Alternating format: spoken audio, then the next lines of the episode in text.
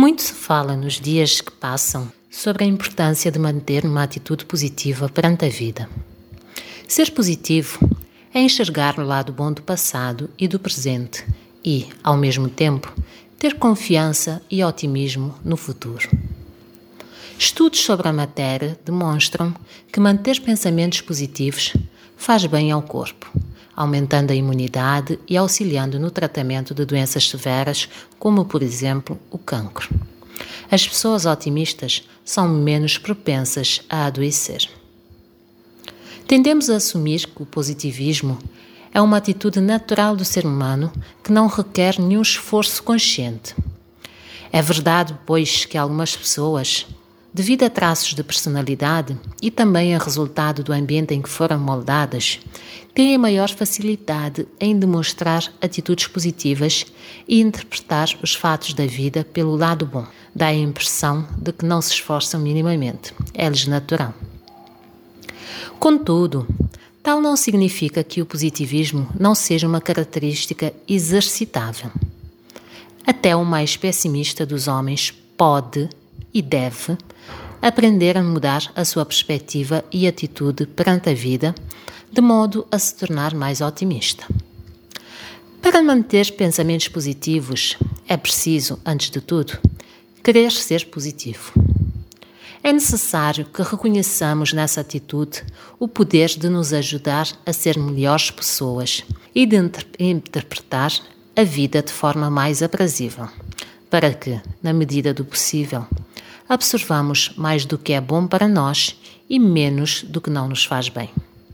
Igualmente se mostra importante acreditar nas nossas capacidades, na possibilidade de influenciar positivamente a realidade e estar dispostos a encarar o desconhecido, ainda que mergulhados em medos e incertezas. Aprender a ver o lado bom das coisas não mudará as nossas vidas e muito menos o mundo do dia para a noite, mas ajuda a dissipar as nuvens densas que por vezes pairam sobre nós e nos retêm num estado de inação ou, pior ainda, de autoflagelação que nos impede de evoluir em diversas dimensões, seja pessoal, social ou profissional. Não caia, contudo, na armadilha de entrar num ciclo de pseudopositividade que somente camufla as situações indesejáveis, mantendo-nos anestesiados da realidade. Apenas pensar positivo não é a solução, nem mudará automaticamente o estado das coisas. A energia do pensamento positivo é apenas o primeiro passo. Para ter efetividade, o pensamento positivo tem de ser aliado à ação. Por outro lado, o pensamento positivo também não deve ser fantasioso. É importante adotar uma perspectiva realista. No mundo marcado por crises económicas e sociais, guerras e desgraças de ordem diversa, desafie-se todos os dias a fazer a diferença e mantenha-se otimista perante as circunstâncias. Cultivar pensamentos positivos significa, antes de tudo, investir em nós mesmos, no nosso bem-estar, selecionando criteriosamente o que permitimos que faça parte, faça parte do nosso universo pessoal e nos influencia nas nossas ações e sentimentos. Comece hoje, agora e pratique todos os dias.